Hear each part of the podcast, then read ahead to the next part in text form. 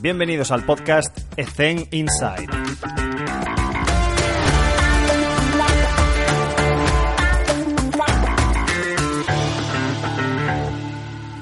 Buenas a todos, venimos eh, un poco tarde, quería pedir disculpas porque, bueno, estas fechas son un poco complicadas, ya lo sabéis. Eh, no es que no tuviese tiempo, el que diga que no tiene tiempo es que se está mintiendo, simplemente he priorizado el tiempo que tengo en otras cosas.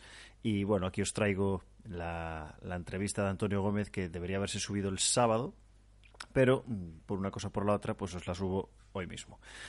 Pedir disculpas y otra cosa que quiero cambiar es que ahora la presentación del entrevistado la voy a realizar en este mismo instante, que es fuera del directo, para poder dar un poco más de información sobre el entrevistado y también para acortar tiempos, ¿no? Lo primero que quiero decir es que Antonio Gómez es una persona súper, súper, súper humilde para todo el currículum y experiencia que tiene, y también a nivel formativo, porque además tiene dos PhD. Y, y quería comentaros así a grandes rasgos. Licenciado, por supuesto, en Educación Física en el, en el 1999. Luego ha estado eh, haciendo el doctorado en la Universidad de Murcia. Luego tuvo que hacer el, el máster de, alto rendimiento en deportes de equipo, máster CEDE, durante, durante dos años. Y también tiene a nivel formativo, estamos hablando, de, de otro PhD en, en, esto en valoración condicional a partir de test físicos de resistencia, periodización del entrenamiento y rendimiento de competición en fútbol profesional europeo una persona muy, muy, muy ligada al fútbol, eh, con mucha experiencia nacional, pero también internacional. Ha estado en el Liverpool, ha estado como Sport Science, ¿eh? también ha estado como, en el, como Sport Science en el Sutherland, ha estado también en el Cartagena de fútbol y los últimos siete años, casi ocho años, ha estado o está en el Fútbol Club Barcelona. Eh, primero ha estado eh, en el Fútbol Barcelona B de, fitness coach, eh, realizando diversas tareas, divers, diferentes roles, y actualmente lleva casi cuatro años en el, primer equipo de Strength and Conditioning Coach Sport Science. Entonces, una persona con un gran bagaje a nivel formativo, un gran bagaje a nivel profesional de forma internacional y ha llegado a estar en el más alto nivel, no solo, no solo en el Barcelona, sino también en el Liverpool, en la, la Premier League y está muy ligado a deportes de equipo, por supuesto, del fútbol y también es un, un activo investigador. Me gustaría eh, agradecer un montón a Antonio su, su total disponibilidad porque es difícil encontrar gente de su perfil que tenga tanto entusiasmo por querer compartir información y creo que esto pues nos beneficia muchísimo al gremio. Así que desde aquí eh, espero que me escuches Antonio. Te agradezco un montón la entrevista así que pasamos ya de lleno a la entrevista. Pero antes me gustaría recuperar una de las cosas que comentó Antonio que quería reforzar aquí y que yo también comparto un montón que no es otra que aprovechar el tiempo. Al fin y al cabo, Antonio va a decir muchos consejos, va a citar muchas cosas que ha sacado de, libros o de consejos que le han dado a él mismo. Y uno de los primeros que comenta es que tienes que aprovechar los tiempos muertos. Y esto es algo que me toca la vena porque es que es estúpido no poder aprovechar todos los conocimientos que están poniendo a nuestra disposición en la era de las, de las comunicaciones. Y yo personalmente con este podcast he empezado a consumir otros podcasts. Y hay gente de verdad sensacional que comparte información de muchísima calidad. Y Antonio nos, nos dice esto, este consejo de que esos tiempos muertos, ese viaje que tienes que hacer de ida y vuelta que dura 30 minutos escúchate un podcast, escúchate eh, información, píldoras de información que te van a servir sobre la temática que sea. Tienes que aprovechar este tiempo. También dice una, una, frase muy famosa del alquimista, que es que cuando se desea algo con todas sus fuerzas, el universo conspira para que suceda. Esto lo quiero conectar con la primera de aprovechar los tiempos muertos, porque muchas veces estamos acostumbrados a que pedimos algo a un familiar, a un amigo, a un compañero de profesión o pedimos ayuda de lo que sea y normalmente la frase que nos dicen es lo siento, no tengo tiempo. Esa frase es mentira. Por supuesto que tienes tiempo. Tienes 7 días, 24 horas, igual que yo, igual que cualquier otra persona que ha tenido éxito en la vida. Tienes el mismo tiempo. Lo que pasa es que esa persona no ha priorizado tu tiempo. ¿Cuántas horas dormimos? ¿Cuántas horas dedicamos a, a nuestro descanso, a nuestro ocio, a estar con los amigos, a estar con los familiares, a estar con nuestra pareja, a nuestro tiempo de ocio? ¿Cuántas, cuántas series, cuántas horas perdemos viendo series durante la semana? Claro que tienes tiempo. Lo que no quieres es darme tu tiempo, porque el tiempo es el bien más preciado que tenemos, porque es finito. Entonces, tener esto en cuenta. Las personas que se están dedicando tiempo actualmente, creedme, esas son las personas de las que os tenéis que rodear, porque se están dando el bien más preciado, que es el tiempo.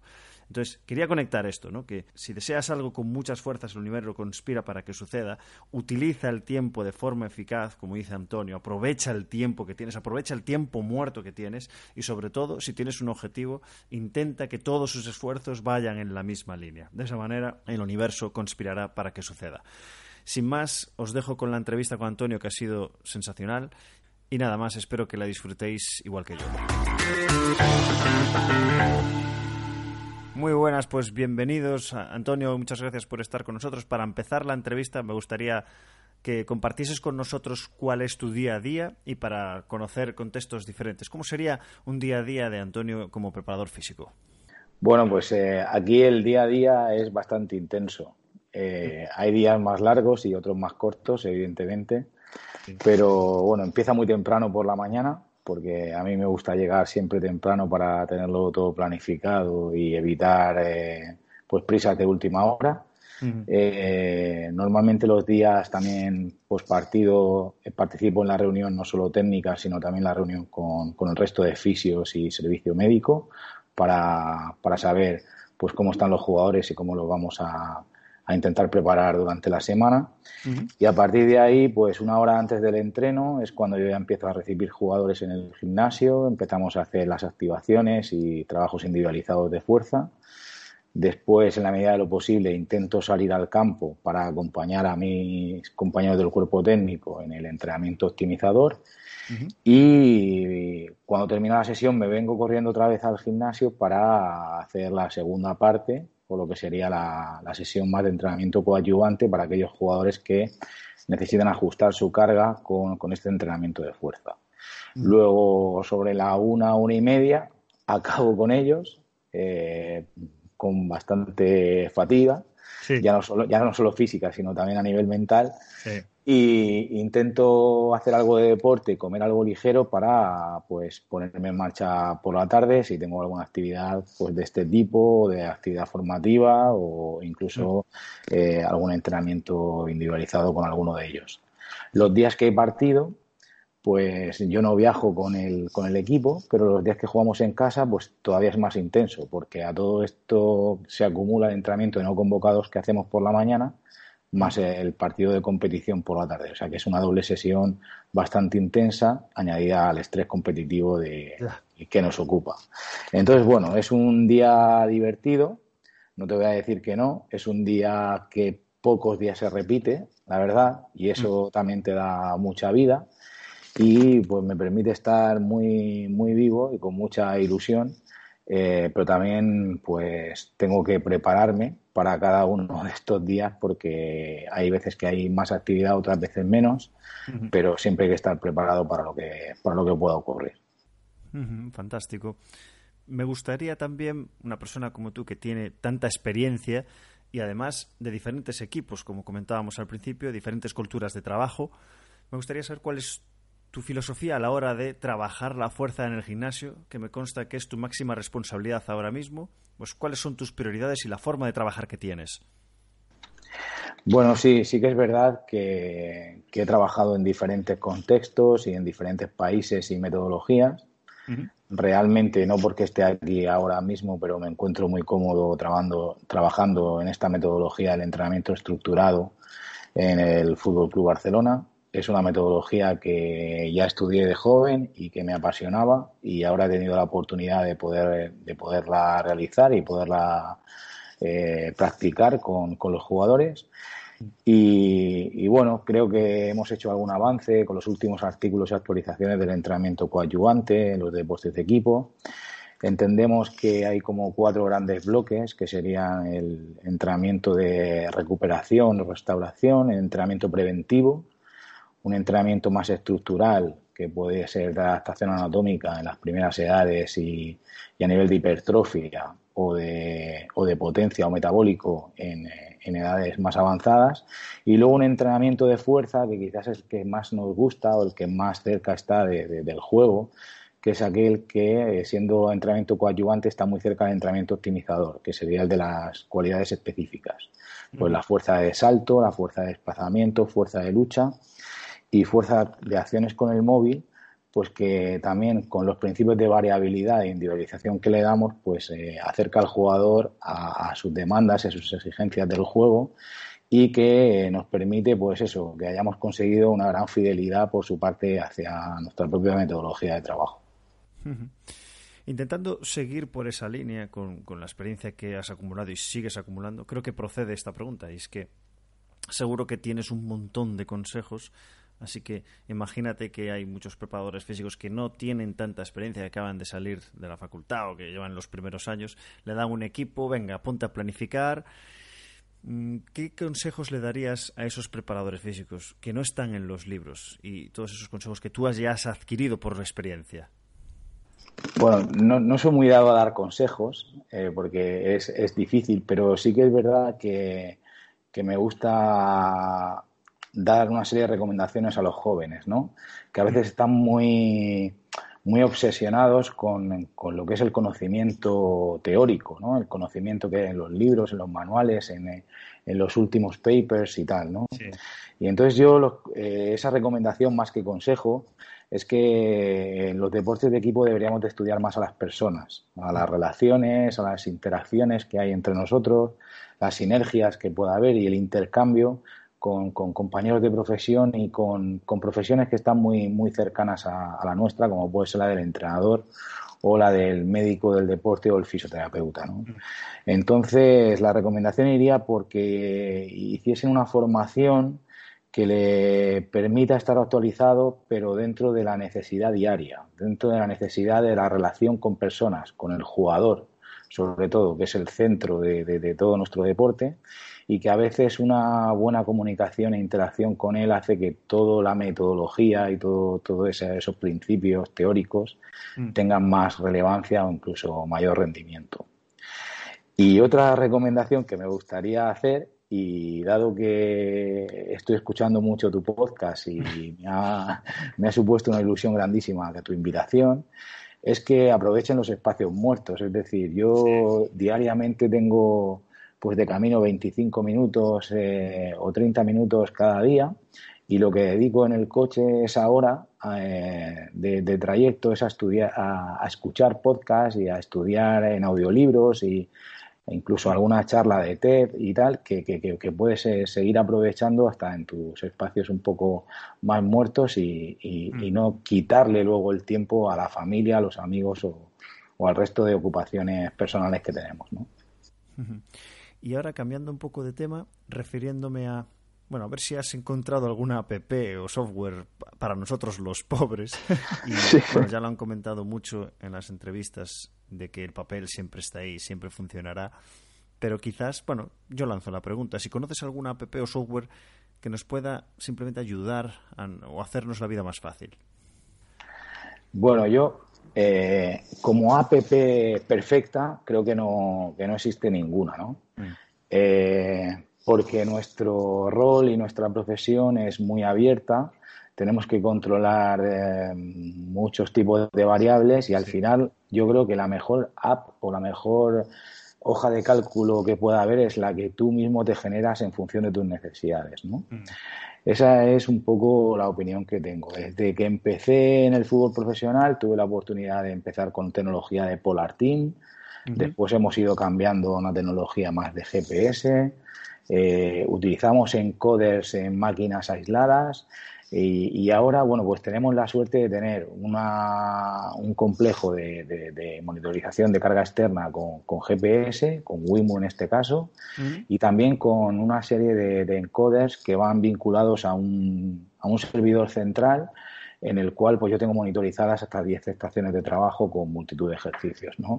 Entonces, bueno, más que la, la aplicación o la, o la, tecnología, yo diría que hay que ir a por aquellas herramientas que nos permitan tenerlo o, todo o, la mayoría de cosas que queremos medir en, un, en una misma herramienta. Mm. Porque si no, eh, ya en nuestro trabajo, nuestro día a día es eh, muy costoso y, y muy demandante y exigente como para tener que almacenar información y datos de, diferentes tecnologías y diferentes sistemas. Entonces, bueno, dependiendo de en, qué entorno cada uno se mueva, eh, yo pues recomendaría una herramienta u otra, pero aquella en la que eh, pues puedas tenerlo todo más o menos controlado. Y ahora, y sin ánimo de hacer ninguna publicidad, eh, me gustaría mencionar una herramienta que utilizo para diseñar las rutinas de trabajo de fuerza, que es además de un ex compañero de aquí del Barça. Mm. Es una herramienta online que es que K-Forte. Eh, y la verdad que es una herramienta que utilizamos todos los entrenadores de, de coadyuvante aquí en el club y es una herramienta sencilla, muy aplicativa y como recomendación, pues si me tuviese que quedar con una para este trabajo a nivel sencillo y económico sería esa. Perfecto, pues genial con la recomendación porque la pondremos en la descripción de este, de este episodio para que la gente pueda acceder más fácilmente. Y siguiendo un poco con esta línea, me gustaría saber cuál es la mejor inversión que has hecho o la más rentable. Puede ser en tiempo, en económica, formativa, de mentoría, lo que sea. ¿Cuál ha sido la más rentable? Yo creo que la mejor inversión que yo he podido realizar o pude realizar de forma consciente fue hacer el máster de alto rendimiento de deportes de equipo en Barcelona. Yo era muy joven entonces, empezaba a entrenar equipos de fútbol, estaba en tercera división o en juvenil división de honor y lo empecé con dos compañeros desde Murcia. Para mí eh, fue muy costoso porque no solo era el precio del máster, sino luego tenía que venir un fin de semana cada mes, eh, pagarme los gastos de, desplazamiento y también de alojamiento y al mismo tiempo eh, seguir con mis obligaciones en, el equipo, ¿no? Y fue bastante costoso, pero realmente supuso para mí un punto de inflexión tanto en mi formación como en mi manera de entender los deportes de equipo. Y quizás aquello eh, fue el, dinero mejor invertido del mundo, porque porque mi conocimiento mejoró exponencialmente y, se multiplicaron también mis opciones de, trabajo y también mi, visibilidad, ¿no? Y ahora muchas veces comparto cosas con compañeros de, aquel primer curso o primera promoción del máster y la mayoría de, ellos con la ilusión que teníamos pues eh, estamos en, primer nivel y es muy muy gratificante. Quizás esa ha sido la mejor inversión. Luego de una, de una forma inconsciente pues fiché aquí en el, en el Fútbol Club Barcelona por parte de, un entrenador y su segundo entrenador. Y, ha sido una inversión increíble poder estar en este club. Es una auténtica pasada, es un, es un auténtico privilegio porque la formación interna que tenemos aquí es, eh, es brutal. O sea, hemos generado un área de rendimiento deportivo en la cual se comparten formaciones, se comparten experiencias, inquietudes entre profesionales. Y esa es otra inversión que de una forma que yo no he buscado directamente, sino que he tenido la suerte y el privilegio de, poder estar aquí, pues eh, estoy pues aprovechándome de ella. Yo además he tenido la suerte de poder estar en la Masía en dos ocasiones y me parece alucinante el sistema formativo interno que tenéis. Creo que le da un valor espectacular al puesto de trabajo, al margen del propio puesto, tener esa disponibilidad de estar cerca de compañeros que están en la misma rama que tú o, diferente rama, pero que podéis encontrar conexiones eh, y que hacéis vuestras propias propuestas dentro de, me parece sensacional. Este año también estoy haciendo el máster de máster C, que sí que es verdad que te cambia un poco el concepto y te da muchas vueltas la cabeza y es lo que dices tú que la capacidad de poder estar conviviendo con personas que le gusta el alto rendimiento y poder hacer sinergias entre nosotros y debatir sobre esos aspectos y contarnos diferentes experiencias de nuestros propios contextos, creo que es la verdadera riqueza y por lo que también pagas, ¿no? Sí, pagas la formación, pero además estás rodeado de, de gente con la que luego te puedes cruzar en, un futuro. ¿no? Cambiando un poco de tema y la pregunta que yo creo que todos odian que le haga, que es el tema del error que has cometido, ¿no? pero la contextualizo. Simplemente me gustaría saber y que si pudieras compartir con nosotros alguna experiencia negativa que hayas sufrido, eh, pero sobre todo qué lección aprendiste eh, y, si te ha cambiado. Bueno, el, error que he cometido o el error que del que yo más he aprendido es que cuando uno es joven es un poco... Eh, pues eso, es un poco joven, ¿no? sí, muy echado para adelante. Sí, es un poco echado para adelante y crees que tu función como preparador físico pues es muy importante, evidentemente ahora también lo creo y creo en su relevancia, pero crees que todo el rendimiento pues, del juego, del deporte de equipo, de todas las estructuras, pasa por, el rendimiento condicional, ¿no? Entonces es como que yo me hacía mucho daño cuando el equipo no ganaba, porque pensaba que era un problema condicional o físico, y me atribuía o, pensaba que, la razón por la que ganábamos era, era prioritariamente condicional, ¿no? Y creo que es un error y un pensamiento que probablemente se tiene con la juventud mm. y a medida que van pasando los años y va pasando tu experiencia, pues eh, evidentemente valoras muchísimo tu profesión y lo que haces, mm. pero eres consciente de que es una estructura más dentro del humano deportista y del, del deportista de, de equipo y que no siempre va condicionado el, tema condicional, me valga la redundancia, con el rendimiento deportivo. Entonces, bueno, ese es un error que yo eh, cognitivamente tenía y he aprendido a que no, no, siempre va ligado de la mano, aunque evidentemente pues eh, lo condicional tiene su, tiene su valoración, pero dentro de un contexto y bueno, y ahora cuando leo en prensa estas cosas como que el equipo ha perdido porque no está bien físicamente o el equipo está ganando y tiene una racha muy buena porque está muy bien físicamente, pues me, da rabia, ¿no? Porque es el mismo pensamiento que tenía yo hace 25 años cuando empecé y, no es eh, del todo cierto. Aún así, yo creo que sobre todo la mentalidad de los entrenadores está cambiando cada vez más en este sentido y saben perfectamente que el rendimiento es multifactorial. Tengo una, anécdota muy graciosa por, eh, porque decía un preparador, yo soy del gremio del baloncesto y, un, y una eminencia en la preparación física de, básquet, en este, en este caso de la NBA, decía en un artículo, si tú crees que en básquet se habla mucho de que si ganas o pierdes el primer cuarto es culpa de que no han hecho un buen calentamiento. ¿no? Si tú crees que el, ganar o perder un partido o el primer cuarto depende de ti, es que no tienes claras tus, cuáles son tus funciones en realidad. Y creo que es va, como el anillo al dedo a lo que acabas de, a lo que acabas de comentar. Y mm, también vamos con el tema de consejos, eh, tanto a nivel positivo como negativo. Si has escuchado, ¿cuál es el peor consejo que has escuchado nunca? Algo que te haya inspirado, el mejor consejo que hayas oído o que te hayan dado. Pues mira, yo aquí voy a unir los dos, porque el peor consejo o cosa que a mí me han dicho en mi vida profesional es que era un soñador, que pensaba que iba a conseguir todo lo que me proponía, ¿no? Y que nunca iba a poder estar en el primer nivel y, eh, en, un equipo de altísimo rendimiento, ¿no? Mm. Y eso a la vez, pues fue un mal consejo, pero se convirtió en una inspiración, ¿no? Mm. En una, en una lucha conmigo mismo en decir, oye, mira, yo sí, es verdad, he soñado con estar aquí eh, era mi sueño, pero nadie ni nada creo que puede, que puede pararte cuando tú tienes una determinación y tienes una, una ganas de hacer las cosas. Evidentemente tienes que renunciar a un montón de cosas, que no todo el mundo está dispuesto a renunciar a ellas y no es sencillo. Pero ese peor consejo o esa esa frase de, que era un soñador, ¿no? que era un motivado, que, que, pensaba que, iba a llegar allí donde me proponía, pues al final me, sirvió de, auténtica fuerza interna para, poder conseguir aquello que yo anhelaba. Desde luego, la gente no llega a la élite porque sí, sino porque te lo has currado. Eso, es impepinable.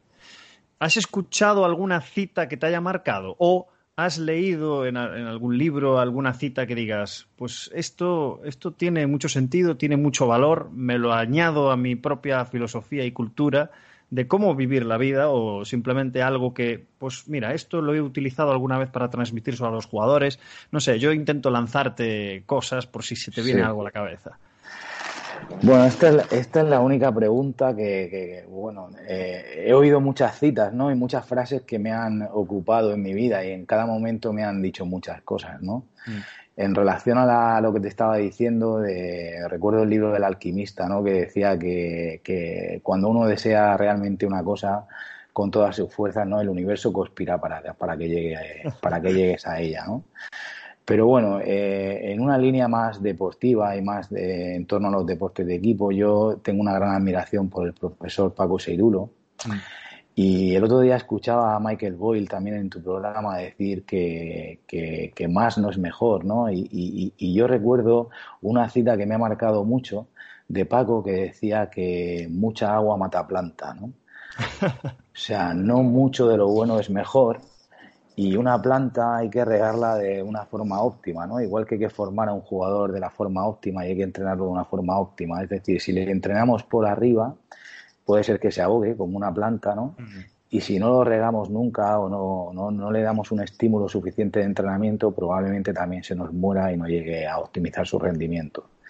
Entonces, bueno, por, por hacerlo un poco más deportivo, me quedaría con, con, una cita de este tipo. ¿no? Eh, él, él, me acuerdo que en el máster decía otra cosa que como que poco a poco iba la vieja al coco. Y es que es verdad, no podemos conseguir en un día todo aquello que aspiramos, pero que si eh, poco a poco, no gota a gota, eh, vamos, podemos ir rompiendo esa piedra y no porque un día metamos un estímulo grandísimo, una, una grandísima motivación, vamos a conseguir el objetivo antes. Genial. Gracias por compartir no una, sino todas las citas que, acabas de comentar.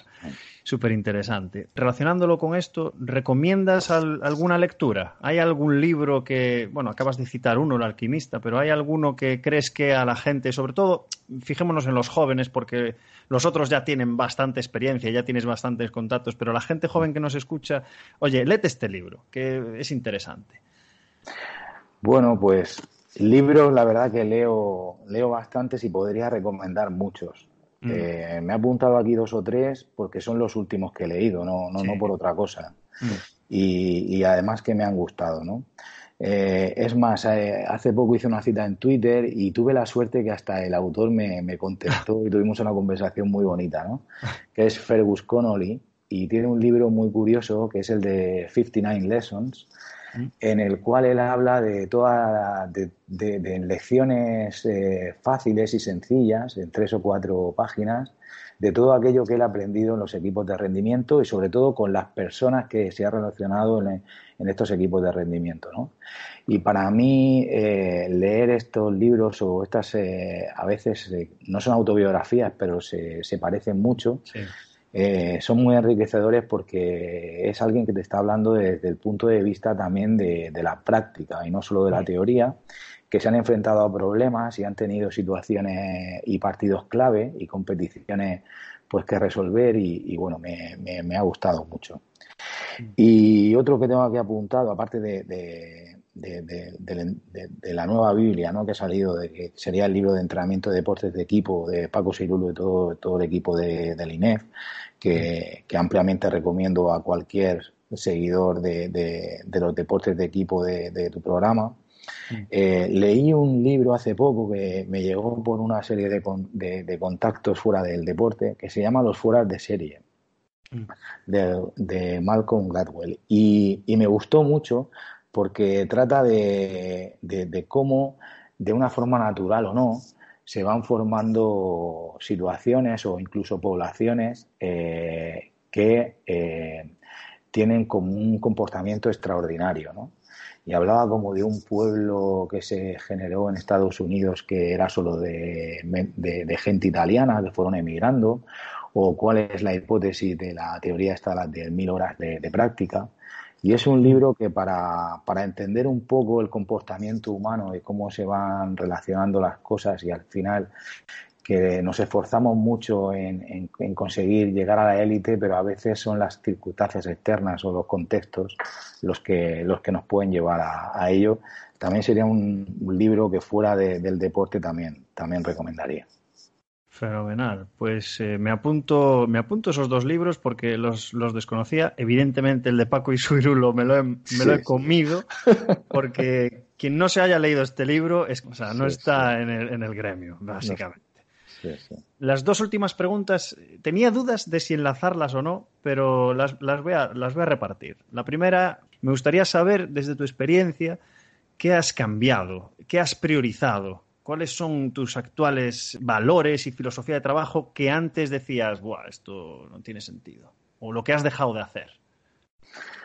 Bueno, he tenido que cambiar, es, es cierto, eh, porque en cada contexto necesitas cosas diferentes, ¿no? Y, primero pues te tienes que adaptar tú y después tienes que adaptar todo lo que, lo que llevas contigo. Pero el, la suerte que yo he tenido de, de estar en el primer equipo del Barcelona me ha hecho entender que, que bueno, que, muchas veces la mínima dosis efectiva de entrenamiento puede ser la óptima. Porque yo venía de un entorno también en Inglaterra en el que, bueno, pues se prima mucho el, máximo esfuerzo posible, la maximización de las capacidades, el llevar al organismo hasta la extenuación y he aprendido aquí que, bueno, que sí, que el entrenamiento, la fatiga y todo el proceso de adaptación es importante, pero también es importante el conocimiento del juego, el conocimiento de, de las posiciones, de los sistemas. Y desde un punto de vista más cercano a la complejidad, pues, pues bueno, he, he dejado ese, ese esfuerzo máximo por, por, un esfuerzo óptimo. ¿no? Eh, valoro ahora mucho la optimización de, del entrenamiento y sobre todo el, poder dar a los jugadores esa mínima dosis efectiva para que ellos puedan continuar con su periodo de, adaptación rendimiento, pero al mismo tiempo pues que no, no haya una pérdida en el estado de forma. Perfecto. Última pregunta, siempre es la misma, Antonio. ¿Qué consejo le darías al Antonio Gómez de 20 años, que no hace tanto. No, bueno, no, hace tanto, pero sí hace tanto.